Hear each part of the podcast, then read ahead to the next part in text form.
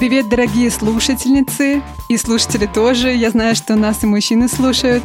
Это подкаст «Хорошая, плохая девочка». Меня зовут Даша Жук, я журналистка Forbes Woman, автор этого подкаста и создательница проекта Good Girl University. У нас сегодня необычный выпуск. Мы решили сделать коллаборацию с моей коллегой Олей Микитась.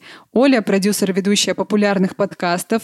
Всего у нее пять подкастов, представляете, целых пять. А еще Оля — мама двух классных девчонок. Сначала Оля позвала меня в гости в свой подкаст «Нормально же общались», а я позвала ее в «Хорошую плохую девочку». Хочу вам дать послушать фрагмент нашего с Олей разговора в ее подкасте.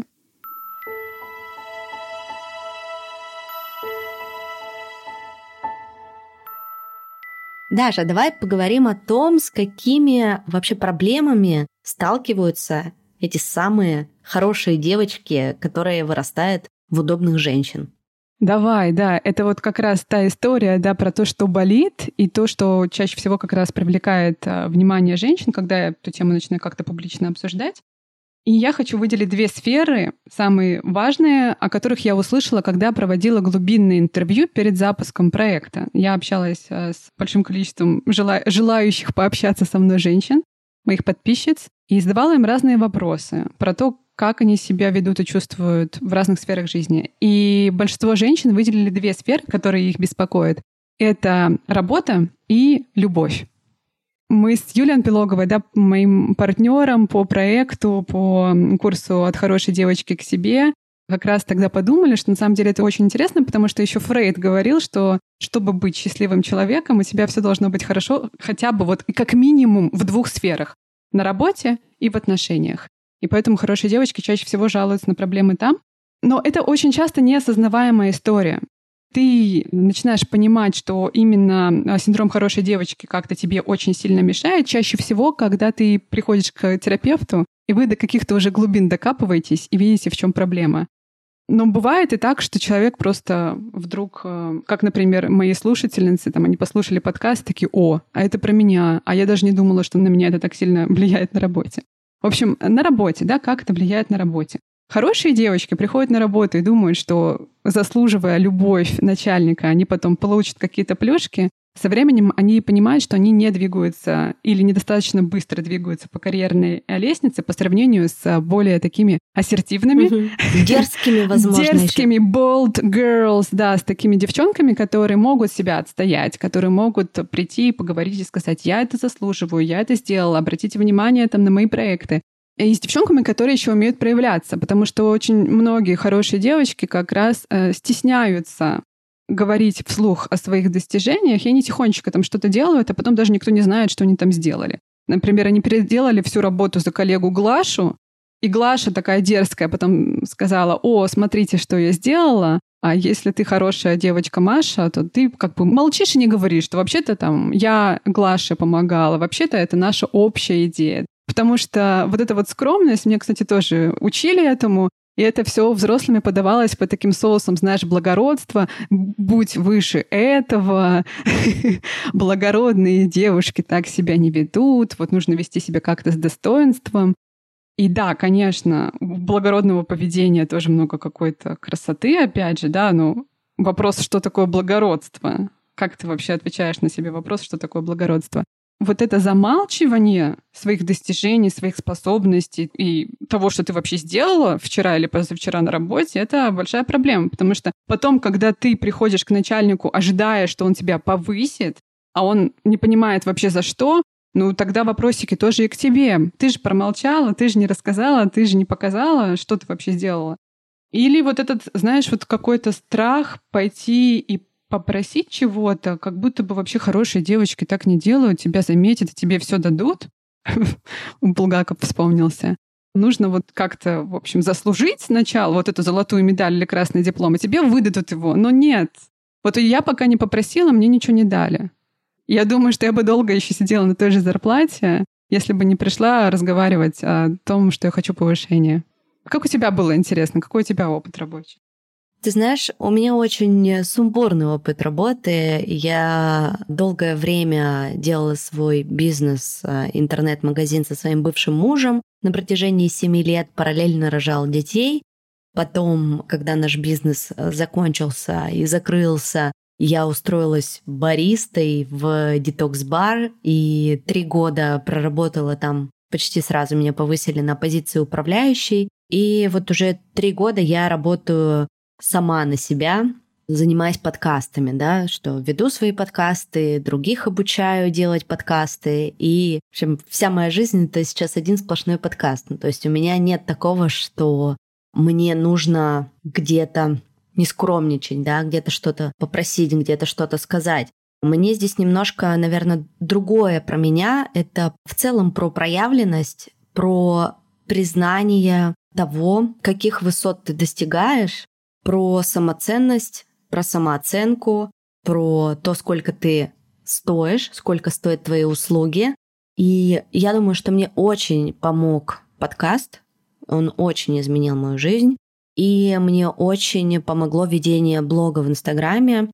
В один определенный период времени для меня это была прям отдушина. То есть я даже помню, как я переступала через себя, чтобы начать вести говорящие головы. Вот знаешь, когда ты идешь по улице и снимаешь себя на фронталку и там что-то вещаешь. Не всегда, знаешь, даже это было полезно, иногда просто какая-то фигня. Потом я помню, по утрам я ставила камеру, после пробежки заваривала себе кофе, и в одних трусах, в белье танцевала, и все это выкладывала в сторис. То есть для меня это была своего рода психотерапия.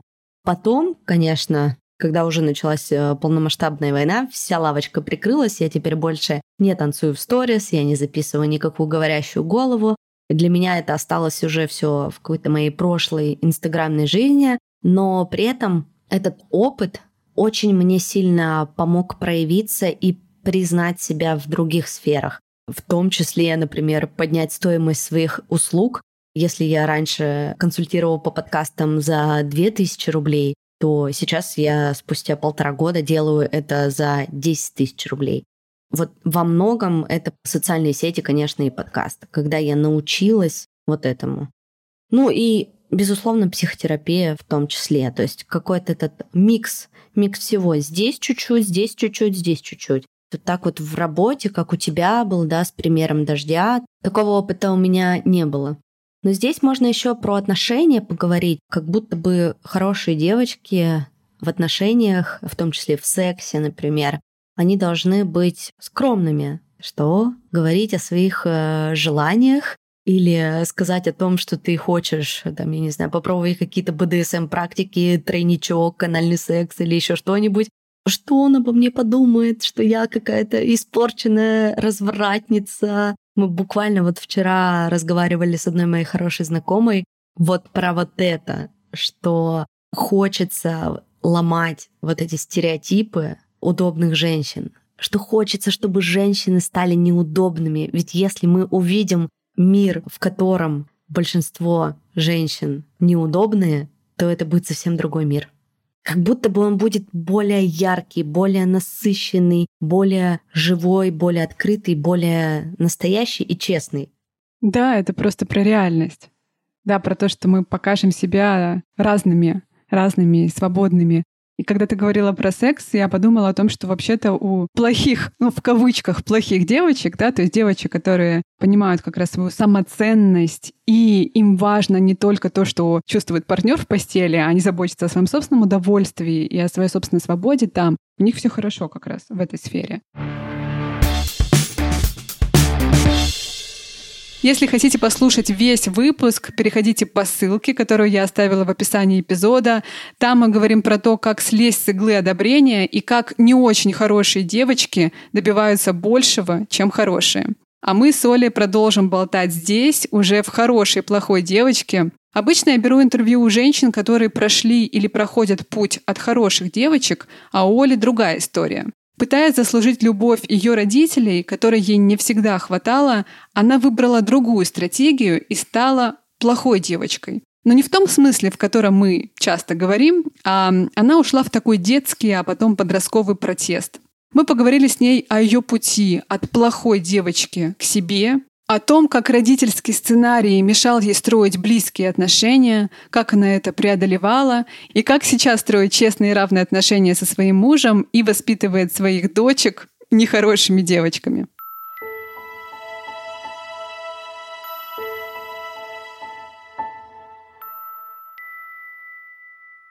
Оля, привет-привет. Привет, Даша. Спасибо, что пришла ко мне в мою виртуальную студию. Мы с тобой на самом деле э, продолжаем наш разговор, который начали с тобой в твоем подкасте.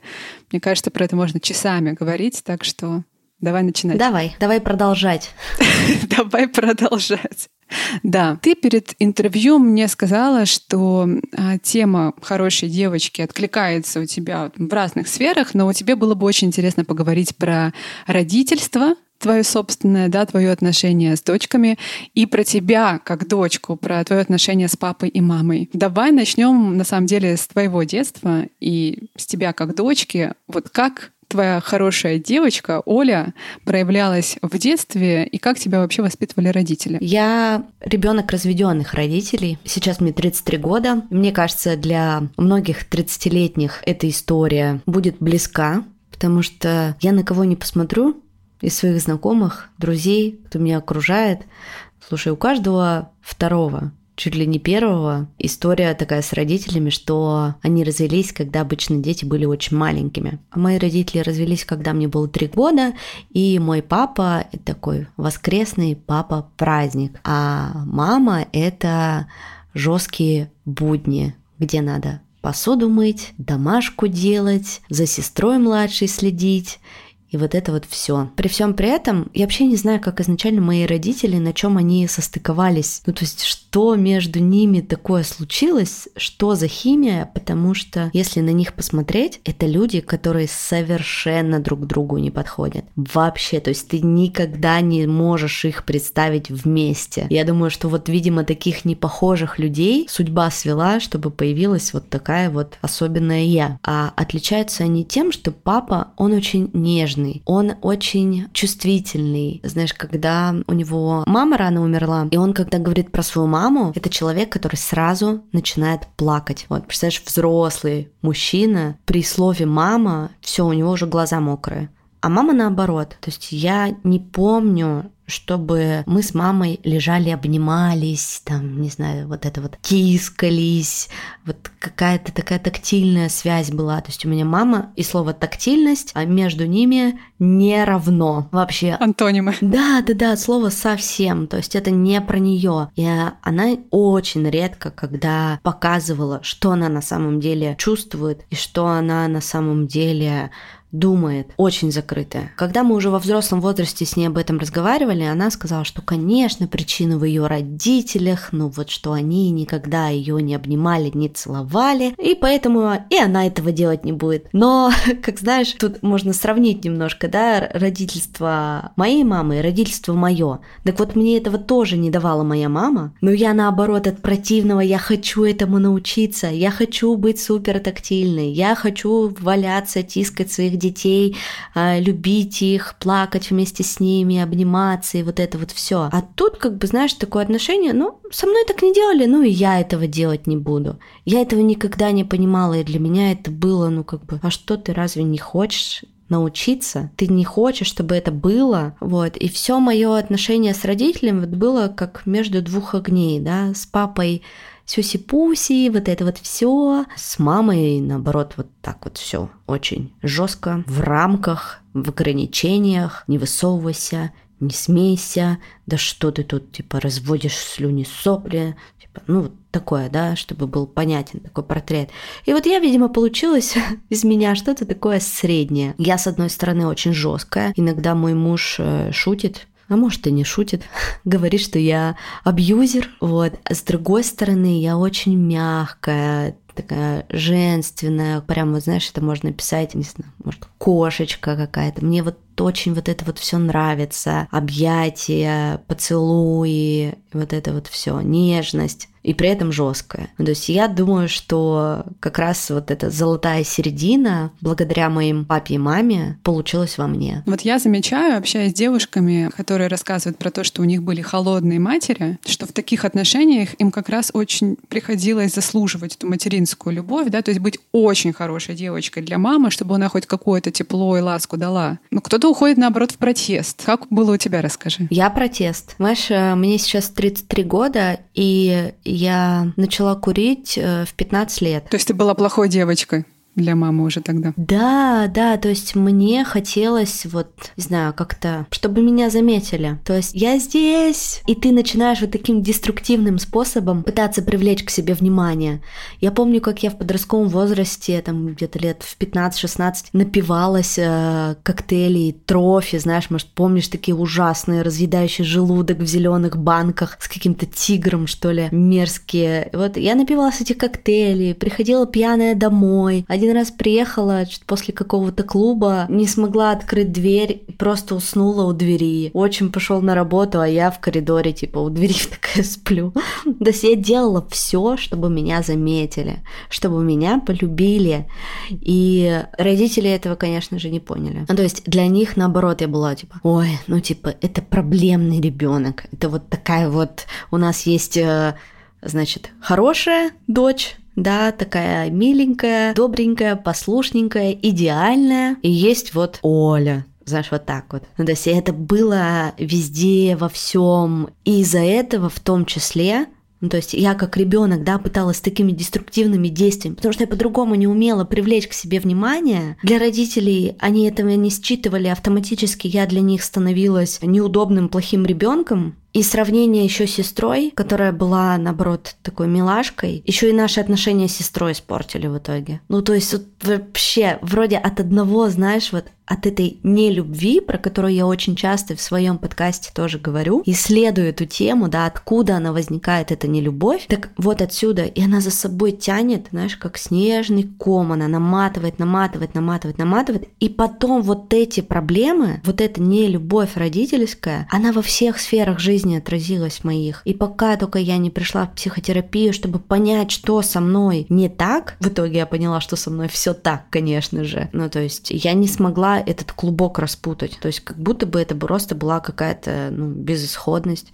Типа проблемы с партнерами, проблемы на работе, проблемы с друзьями, там, социумом, проблемы с алкоголем, проблемы с никотином, все вот это. От простого вот этого слова не любовь. Вот и все. То есть у тебя в довольно раннем возрасте вот эта история про то, чтобы на самом деле меня любили, чтобы я нравилась маме и папе, у тебя это все выражалось через такой протест. А этот протест именно в подростковом возрасте начался, как это по классике, или ты еще буянила маленькой девочкой? В детстве я постоянно устраивала истерики. Ну, то есть, если а, я хотела привлечь к себе внимание, я ложилась на пол, орала и просто билась головой о пол. Знаешь, как вот эти дети периодически, которых мы иногда видим, видим в магазинах у кассы. Вот, но только я у кассы это не делала. Я делала это дома. Если что-то было как бы не по-моему, или родители не шли со мной на контакт, или я помню один очень случай, такой, который отложился в моей памяти, мне было что-то лет 7-8, родители поехали в гости, ну и я тоже должна была с ними ехать, и что-то я косячнула. Они такие, ну все, ты с нами не едешь. И я просто легла в коридоре, начала орать, начала биться о пол, и они ушли и закрыли дверь. Я не знаю, сколько их не было, но, по-моему, у меня уже все вены вздулись на лбу. И потом мама рассказывала мне, что она все это время за дверью стояла. И типа, и ждала, пока я успокоюсь. Я ждала, пока ты успокоишься. И я тогда подумала, блин, ты нормальная вообще, нет? Чтобы я так, ну то есть я это начала понимать, когда я сама мамой стала. Чтобы я так сделала, сказала ребенку, что он за какую-то провинность не пойдет с нами, маленькому ребенку, закрыть его и уйти из дома, ну типа, и слушать за дверью, как он там бьется в истерике. Алло, гараж, типа. Вот я помню вот парочку таких случаев, и, ну, в основном это все, знаешь, вот это вот 8, 9, 10 класс. Сначала это коктейли трофи, сигареты синие полмал, 10, 11 класс это покурить после школы траву, и вот это вот алкоголь уже другого немножко уровня подороже, пьяные вечеринки, и вот это вот все. А потом клубная тема. А потом мы пошли по тяжелой, а потом мы пошли по клубам. Вот чтобы так, что ты в четверг из дома ушел, 18 лет, да, и в воскресенье пришел, и вот так вот под дверью там сидел. Но тебя все равно никто не видит. И ты начинаешь эту любовь искать вовне. Ну вот мне повезло. Я считаю, что я попала в очень хорошую школу, 10-11 класс, и у меня было хорошее окружение. Но может и не повезти. И когда ты вот в таком незащищенном состоянии, ты ищешь эту любовь извне, ты можешь попасть в очень плохую компанию. И я знаю множество таких примеров из моей старой школы, например, которая была, ну, такая так себе, на окраине города, таким очень низким социальным уровнем. Там половина класса сидит за наркотики, за грабежи, за вот это вот все. Как раз к тому, что когда ты можешь искать эту любовь в таком состоянии подростковом, очень тонком, очень хрупком, тебе очень легко попасть в эту деструктивную компанию, где будут и наркотики, и грабежи, и все такое прочее. Ну и, соответственно, понятно, выбраться оттуда очень тяжело. Знаешь, вот мы в предыдущем эпизоде подкаста с Лизой Тюриной, главной редакторкой благотворительного издания «Нужна помощь», говорили о том, что, по сути, хорошая девочка, да, это такая адаптация психики ребенка, который ищет вот этой любви. А у тебя была другая девочка, да, такая плохая девочка, протестующая девочка, девочка, которая буквально кричала, обратите на меня внимание, посмотрите, то есть я буду делать какие-то вот такие социально неодобряемые штуки, вещи, да, буду курить, пить, общаться с какой-то не, не очень хорошей компанией, просто чтобы вы, по сути, спасли меня оттуда, да, то есть своей любовью. Ну да, пришли за мной, полюбили меня, просто взяли на ручки и сказали, как мы тебя любим, погладили по головке и сказали, что я самая лучшая. Вот и все. На самом деле ребенку больше ничего не нужно. Я тоже очень много думала над этим и, как сказать, исследовала, наверное, эту тему, как любить детей, как их воспитывать, как с ними разговаривать. И со всеми, с кем я разговаривала в своем подкасте, мы приходили к одному выводу. Детей надо просто любить. Все. Просто любить. Целовать, обнимать их, быть с ними. Не просто быть с ними в одной квартире, в другой комнате, а быть с ними непосредственно в контакте. Спрашивать, что они чувствуют, как они чувствуют, про что они, что их, э, почему они расстроены, да, почему им грустно. И вот это вот все. То есть надо быть в контакте, надо любить своих детей, и тогда, возможно, мы сможем вырастить как раз неудобных людей и плохих девочек, но по-хорошему плохих девочек. Я все-таки, Оля, пытаюсь понять, потому что я думала, ты мне будешь сегодня рассказывать про то, какая ты хорошая девочка, а ты, оказывается, была плохая девочка, протестовала. Скажи, пожалуйста, а как это повлияло на твои отношения близкие? Потому что очень часто мы повторяем сценарии родительские в э, партнерствах. Как ты это проживала с э, мужчинами? Была ли ты там плохой девочкой, протестующей? Или как ты иначе себя вела? На самом деле у меня не такой уж большой опыт отношений, несмотря на мой возраст. Я очень долгое время была замужем за отцом своих детей. Мы были вместе 13 лет, со школы до 30 лет. Мы прошли все периоды вообще, которые можно пройти в отношениях. Там от первой любви, первого секса до тяжелейшего расставания с перерывом на рождение детей, совместный бизнес, покупки, продажи квартиры и вот это вот все. То есть была очень длинная история. И мне кажется, тяжело судить э, и делать какие-то выводы именно по этим отношениям, ну, потому что, во-первых, они закончились, во-вторых, я считаю, что до 30 лет я была человеком абсолютно незрелым и не знающим, чего он хочет, а про вторые, про третьи отношения, в которых я сейчас, можно было бы рассказать, а во вторые отношения, которые случились у меня сразу после брака, они достаточно сильно изменили мою жизнь и очень сильно повлияли на то, чем я сейчас занимаюсь и какой я сейчас человек. Возможно, это связано с тем, что была очень большая разница в отношениях. Я была старше своего партнера на 8 лет. Это значительная разница. Это абсолютно люди другого поколения. 20-летний и 30-летний — это, знаешь, как небо и земля. И во мне было очень много, как в партнере, вот такой вот структуры, такой, знаешь, стабильности. Вот мне нужно вот вот чтобы все, знаешь, было четко, ровно. Отходить от плана? Нет, нет. Давайте-ка вернемся вот сюда, вот, вот в эти рамки. очень много было во мне рамок, очень много во мне было зажимов и в работе, и в проявленности, и в сексе, и везде. И вот именно вот этот период полутора лет взаимоотношений вот таких вот с человеком, который совершенно вообще просто как с другой планеты. Он в меня вдохнул как будто бы вот эту вторую жизнь. А он очень свободный, да? Да, Парень. да, да. Вот это поколение, оно вообще другое. Ну, то есть абсолютно. И он мне дал очень много легкости и самоценности у меня самооценка была в 30 лет, э, когда мы встретились, просто, знаешь, где-то на нуле. Я считала себя жирной, разведенкой, с двумя детьми, которая зарабатывает 50 тысяч рублей, и как бы, ну, на работе ей постоянно ебут мозги. Вот, типа, вот такой. И тут я такая, я не жирная, я красивая, ну и вот это вот все, понимаешь, свободная, счастливая. О, а что можно жить прямо здесь и сейчас? Класс. Ну, то есть очень сильно изменил мое отношение к жизни и вообще меня в целом. И потом случились мои третьи отношения. Сейчас я уже вышла замуж за этого человека. Здесь уже в эмиграции, в Тбилиси, мы поженились полгода назад. И вот это уже как раз те самые отношения,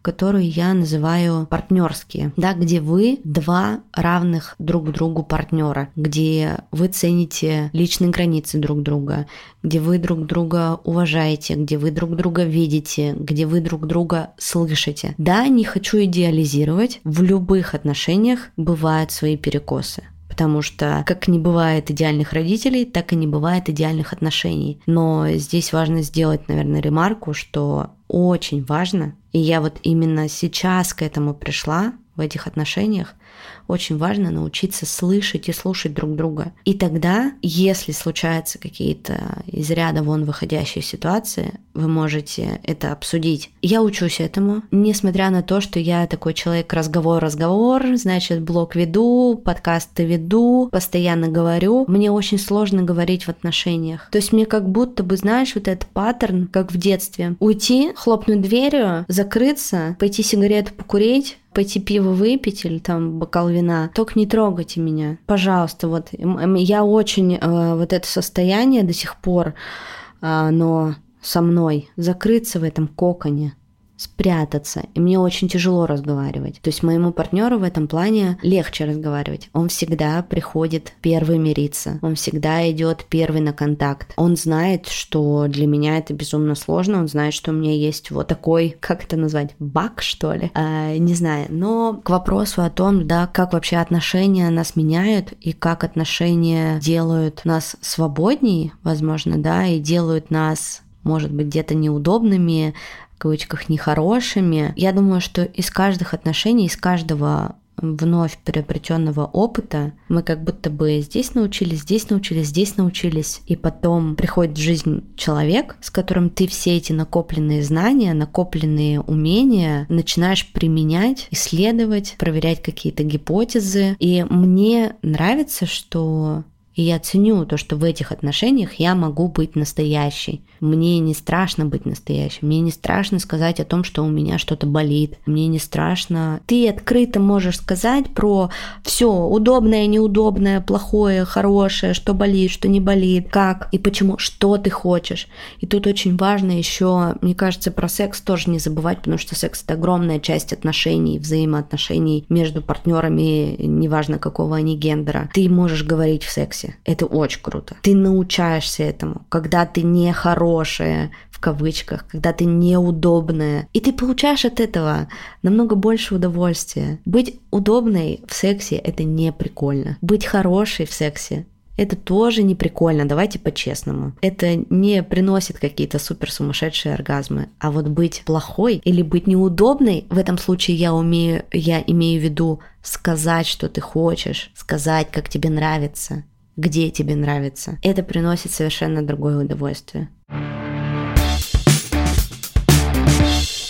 Оля, хочу с тобой еще поговорить про родительство. Это такая большая тема ты же мать, ты хорошая мать, и там вот эти все переживания женщин многочисленных, да, про то, что там я плохая мать, я ужасная мать. Тебе это знакомое чувство? Да, конечно. Мне кажется, любой маме это чувство знакомо. Я стараюсь быть для своих детей мамой, при этом балансировать, да, быть другом, подругой, надежным плечом, где-то папой и мамой одновременно, и бабушкой, и дедушкой, короче, всем. И жнец, и на дуде, и грец. То есть мама — это тот человек, который постоянно меняет роли. Это тот человек, который тут учитель, тут близкий друг, тут, значит, все, что вот я перечислила. Особенно, когда дело касается иммиграции, особенно, когда дело касается того, что вы остались в один момент без всех своих многочисленных бабушек, дедушек, пап, нянь, любых помощников. То есть вот мы в марте 22 года остались с девочками вдвоем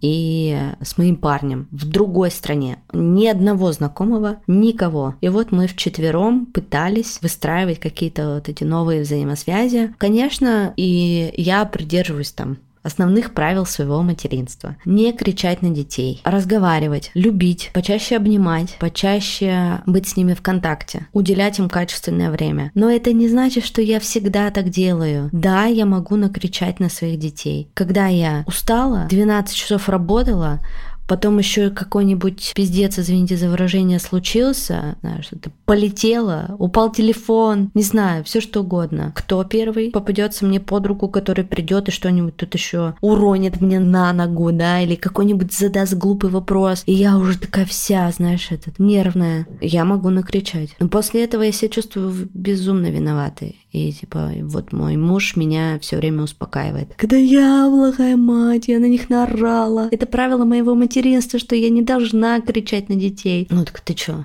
Успокойся. Типа, если тебя это беспокоит, пойди извинись. И я иду и извиняюсь. Ну, то есть для меня это супер важно. Прийти к детям и сказать, Аня, Мира, слушайте, вот так и так, я прошу у вас прощения. Я была не права, я не должна была на вас срываться, вы в этом не виноваты. Ну, либо если там дело касается чего-то, знаешь, не сделанных уроков или чего-то не сделанного, что они должны были сделать, а я скажу, что, опять же, вот этими я сообщениями, я расстроена, мне плохо от этого.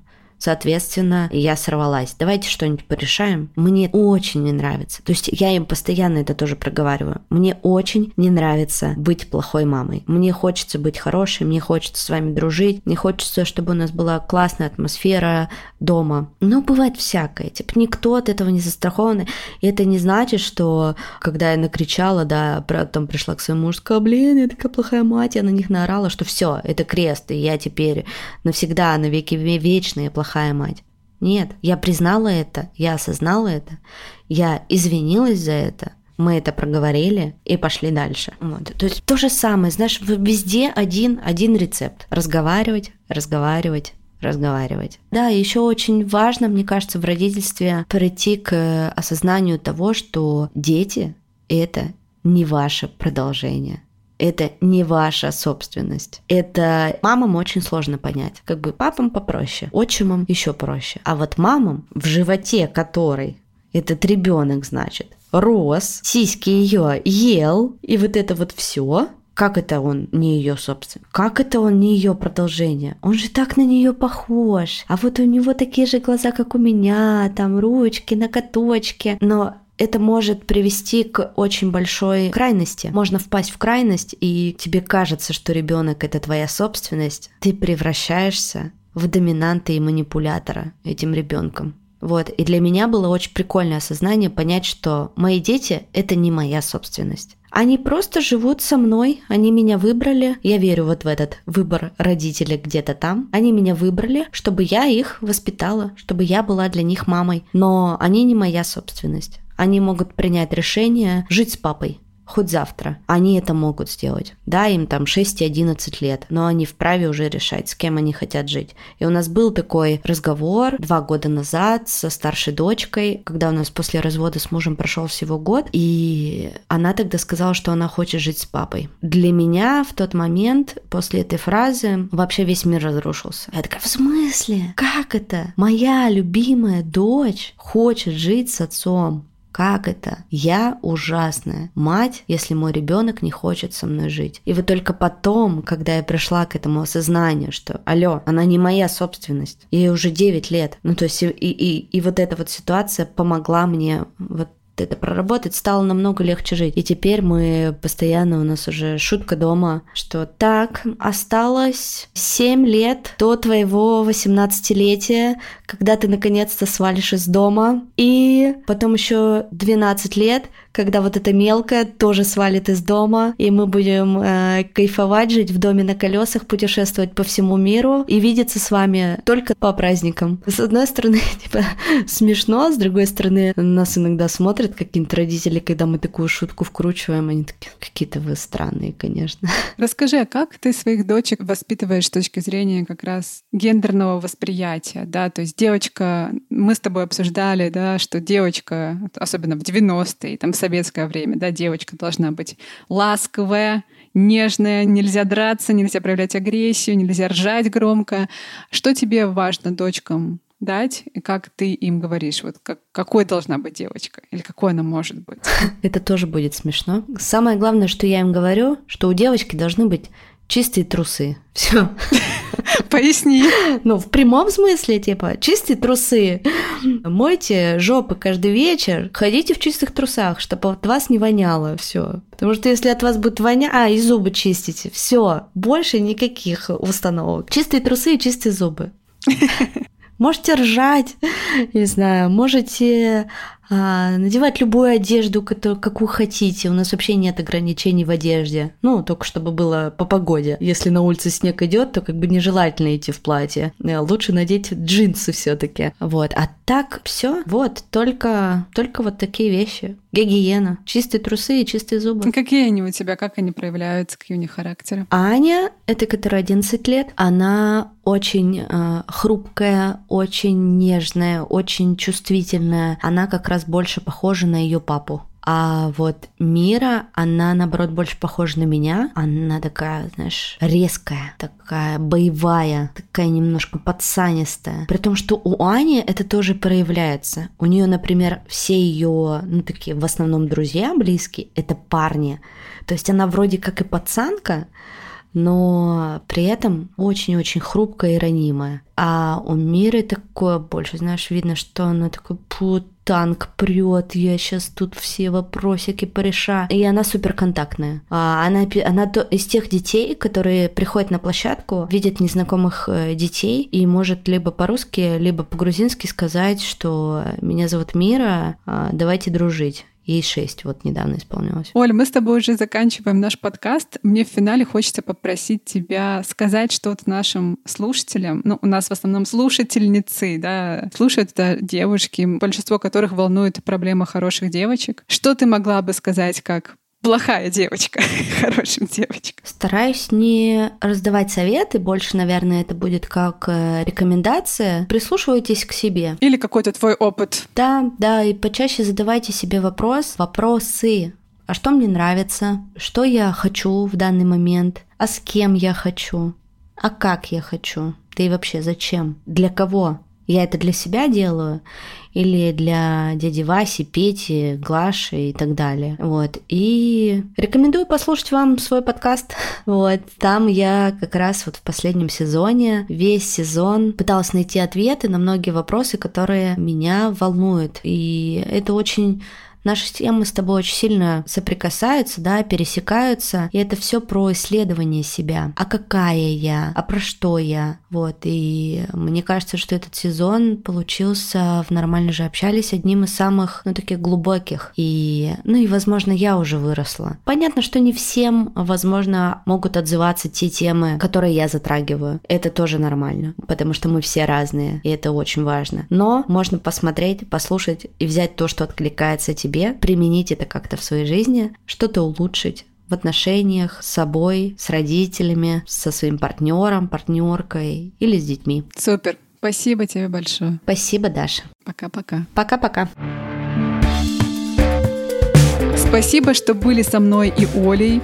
Недавно один слушатель мне написал, «Дарья, а как ваш проект можно поддержать? Куда слать донаты?» И я подумала, как здорово, что есть желающие, и завела Boosty и Patreon. И если вам нравится наш проект, если вы чувствуете, что он приносит пользу, кажется вам важным, я буду очень благодарна за поддержку. Мы этот проект с командой делаем по любви, вкладывая свои силы и время. Со мной работает редактор и звукорежиссер, а ваша поддержка, даже минимальная, поможет нам развиваться и делать новые классные и полезные выпуски. Слушайте продолжение нашего с Олей разговора в ее подкасте «Нормально же общались». Подписывайтесь на нее и до встречи в «Хорошей плохой девочке». Пока-пока.